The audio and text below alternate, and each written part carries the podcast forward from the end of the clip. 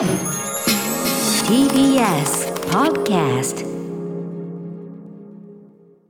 時刻は7時42分です TBS ラジオキーステーションにお送りしていますアフターシックスジャンクションはい、パーソナリティは私、ラップグループライムスターの歌丸です。そして、はい、水曜パートナー TBS アナウンサーの日々真央子です。ここからは新概念提唱型投稿コーナ水曜日の企画はこちら映画館。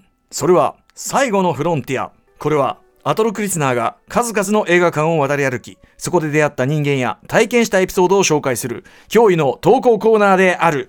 題して、シアター一期一会さあこのコーナーは映画館で出会った人や目撃した珍事件などなど皆さんが映画館で体験したエピソードを募集しているコーナーでございます、ちなみに日比さん先ほどねオープニングでちらっとおっしゃってましたけど、あのとある、まあ、シアター一期というかあのスクリーンの中一期一会というー。かあ、そうなんです。ったらしいですね。はい、うん。あの、あの子は貴族をようやく見に行きました。はいはい私も先々週か先々週。はい、やりましたムービーウォッチメン。はい、はい。素晴らしいですね。いや本当にね、うん。もうあの花束に続き私はい。の生活の中に、うん。花子さんと美樹さん、うん。はい。あの二人がこうなんかまた入ってきたというか。いやー、今年素晴らしいですねまた日本映画もね。うどんどん出てきますね。本当ですね。でえあの映画の何がどうしたの？で私あれを見てたら、ええ最初の方のうん。アフタヌーンティーを、はい。あのまあ貴族と呼ばれる女の子5人ぐらいかな。これ要するにその慶応に入って、ええ。まあ、地方から出てきて普通、えー、と大学から受験して入ったというえあの、まあ、チーム2人と,、と。えー、ともともと幼稚舎から上がってきてという、その2人とで、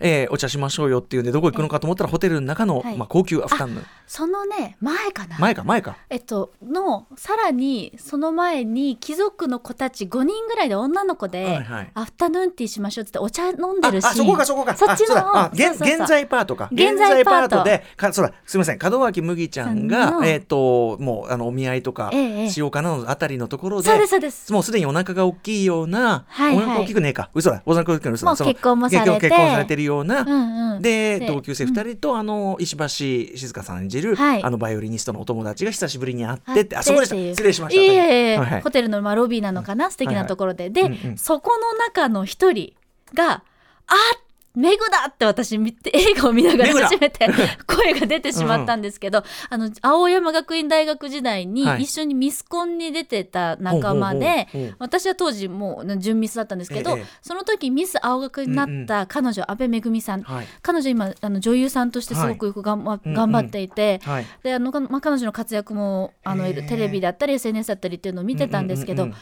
初めて彼女と久しぶりの再会がスクリーンだったんですよ。へえすごいね、うん、すっごく嬉しくなって。ああーって思ってはいはい言っちゃはいって、うんうん。はい。でもうあの何ですか、うんうん。エンドロール、でうんうん。もう彼女の名前を見るのがもう、見るまで。もうこんなにこうエンドロールをワクワクして見たのは初めてだってぐらいに、メグ頑張ったねと。あーメグだと思って頑張ってるんだっていうのをもうそこで知って、まあ、彼女自身うんうん。も東京から、え大学から東京に来て、だからどっちかというと水原希子さん演じる、うんうんうん。ねあのミキかはい。のキャラクターに近いような近いんじゃないかなっていう、うんでも実際に久しぶりにこれをきっかけに、まあ、はい SNS を通してですけど、うんうん。連絡をしてみたらすぐに返信くれて、はいはいはい、やっぱり自分にも重なるところがあったからって背中を押してくれる作品だったってやっぱり演じてる、まあ、ご自身あの演者さんたちもやっぱそういう作品だったんだなっていうのをすごく感じて。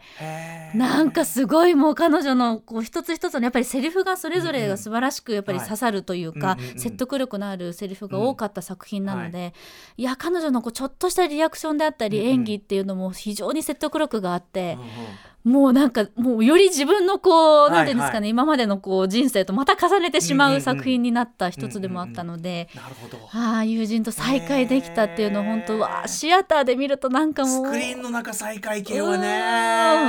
ああそうですか。ということで、えー、と安倍めぐみさんね、はい。前にあの元友のねコーナーの単行本にもなってるエピソードですけど、あのラストサムライを見ていたら、ん。友人の顔を見つけるエピソードとかねやっぱりそれ劇的よねスクリーン越しに思ってなかったのに、いや本当に、えーっていうのはね。もう嬉しいサプライズでもあり、うんうん。なんかちょっと恥ずかしいっていうかね、うんうんうん。すっかりもう凛々しくなられてというか、へー。わーっていう気持ちで。あそう。はいちょっと安倍めぐみさん今後は僕もじゃあちょっと注目してみますね、あはい。ぜひにです、うんうんはい、あの本当に演技も頑張っていて彼女、うんうん。まあでも彼女も言ってた通りこの作品の良さっていうのはセリフにもありましたけど、ええ。対立構造にしない、うんうん。女をどうしても対立構造にするところがあって、そんなの嫌なのよね、うんうんだってセリフもありましたけど、うんうんはい。そういうところもすごい良かったよね、なんて話を久しぶりにこうやってすることができて、へー。ああよかったなっていうシアターすげえっていうエピソードでした。まさにシアター一期一会、はいスクリーン仕事一期一会のね、ええ日比さんの体験でございました。さあということで、えっ、と今週もメッセージご紹介しましょう。じゃあこちらはい日比さんお願いします。はい、ラジオネームドスンさんからいただきましたシアター一期一会です。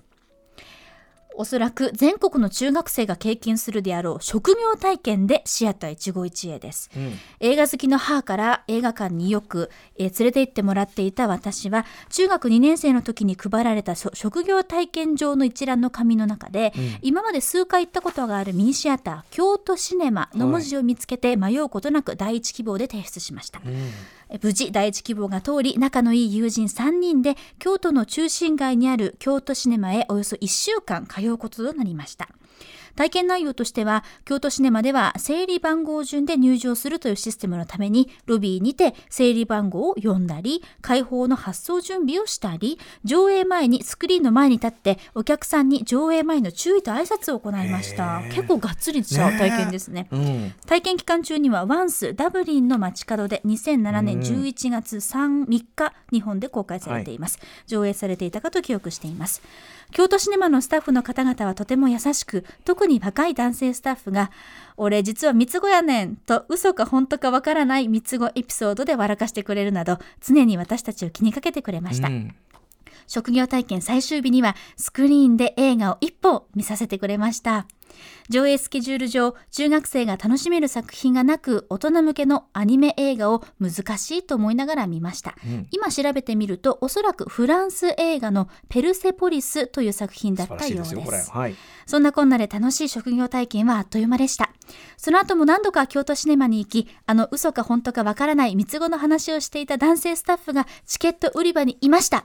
が、私なんて覚えてるわけないよなと思い、結局声はかけられませんでした。就職説明会を予約したことを忘れてグランドブラベブダペストホテルを京都シネマに見に行ったこともありました。大人になってからたまに職業体験の話を人としますが、未だに映画館で職業体験された方の話を聞いたことがありません。ね今では京都から離れた場所に住んでいるため、なかなか京都シネマへは行けませんが、田舎の中学生を迎え入れてくれ、京都シネマには今でも感謝しています。いや、映画館って本当にいいものですね。はい。これはまた珍しいタイプというか、職業体験ってありました？そういう。あった俺かなって僕ぐら。はいねやっぱなかったんですね、はい。僕の頃はというべきか巣鴨がなかったのか分かんないけど、うん。なんかあんまそんな記憶にないぐらいの感じですか、ないかな。こんなんあるんですね映画館。めちゃくちゃいいじゃないですか。ね？いいなぁ。いやいやいやいやいやもうそれは行きますよねね。バーンっつってね。うんうん、ドスンさんはだから映画もお好きだったってことですからね。ね、数回行ったことがあったうん。ミニシアターだったと。なるほどね、うん。で結構ねだからちゃんと本当に業務ですよね。ねあの普通のお客さんに対してやってるわけですもんね、うん。なんかそれ用に囲ったところでやるわけじゃなくてってことですもんね。すごいあったここかいまで接させるのもねすごいね。ね挨拶までもやらせてくれて、本当ですね、うん。ワンスダブリンの街はジョン・カーニーね、音楽映画素晴らしいです、ペルセポリスはこれ私にとっても思い出深いですよこれはね。あのー当時ねストリームというね、ええ。あの小島慶子キラキラのさらに前ストリームという番組やっててそこで小西克也さんが多分また大統領選とかの取材だっつっていなくなる時で代打なんていうの？代打パーソナリティみたいなんで、マッピーさんと一緒に僕やるタイミングで、ちょうどそのブラボーシネマというね小西さんが、えっと、コーナーやられて映画紹介のコーナーやられてて何回かやったんだけど、うん。あのそのうちブラックブックとかやりましたけど、そのうち1回がこれペルセポリスでしたよねこれね。忘れもしませんよこれね。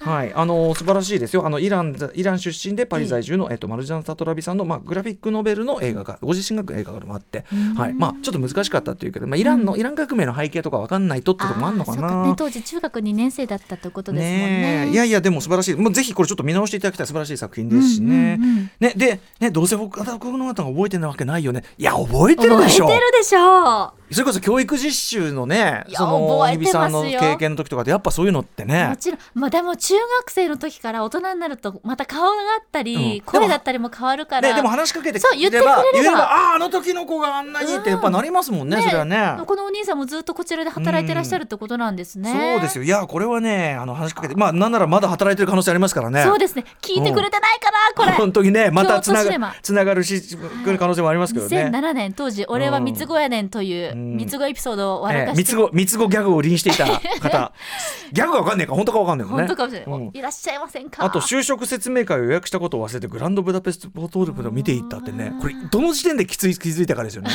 映画見てる途中で気づいたらもう何何にも楽しめないっていう。ヒヤヒうん。ヤしてしょうがない、うわちゃーっていう。ねえ。予約ね。始まって早々にさこはい。うだから主人公がさ、うん。ホテルにまあ就職するわけそうだだからそうだそうだ、ねえ就職か、就職。ん？ん？ん？やっべーって言って。あっていうこともね、まあ、これもまた一つのね思い出。だから強烈にやっぱ京都シネマというのはね、うん。こんだけ見たものとか覚えてるわけだから。大事な人生のこう経験した場所ってことですもんね,、ですよねこれ聞くとなんかまた京都シネマに行ってみたくなるよね。そうそう本当にそう。京都に行ったらね、うん。そういう機会があれば行ったねことないな。うん私そのね職業体験の映画館体験もしね他の方もし同じようにされてる方いたらそんなのもね。確かにねドスンさんまだ会ったことないって、ね。うん、俺も聞いたことない。てか職業体験やってねえわ。うわうんーいいな。中二の時にどういうとこがあるんですかね他にね職業体験はどねうなんでしょうね、うん。工場とかそういうイメージでした。でもなんかたくさん働いてらっしゃるところに入れてもらう例えばララジオとかってそういうのあったりするんですか？TBS とか。たまになんかほらも前さ今ちょっとあんま見ないけど前子供たちよく来てなかった？なんか見学。来てたよね。俺俺キラキラの時によくその子供たちがこうなんかそのスタジオ見てきますってええ。手振ったりしてましたよ、うんうんうん。威嚇したりしました「ウェーっつって「ダメだこれ」みたいな いやいやいやいやいやう。んそうなんですよね。やってるとは思うんだけどそう。ねでも見学は確かにテレビの方でも見ますけど、ですよね。体験だもんねないかもだからテレビテレビテレビ。まあラジオはねラジオは非常にこうね和気あいあいと人間的環境。で テレビなんかブラック環境ね。これこういうこういう環境はつくあのつ受け継いではいけませんというね。こんな職場こんな職場は嫌だってブラブラだそんなこと言わないでいいとこもあるよ、ねえ。いいとこもある悪いとこもある。君がたちいやいいとこもある悪いとこもある。君たちがよくしてくれ。出たよ。それが社会だなっつって。あー。やだねいやーでも素敵な思い出ですね。ありがとうございます。ドスンさんありがとうございましたといったことでございます。うんはい、じゃあ今週はこんぐらいにしておきましょうかね。いまだまだ募集しております。はい、宛先歌丸アットマーク tbs.co.jp までです。メールが採用された方には番組ステッカーも差し上げます。以上、新概念提唱型投稿コーナー、本日水曜日はシアター一期一会でした。After Six Junction.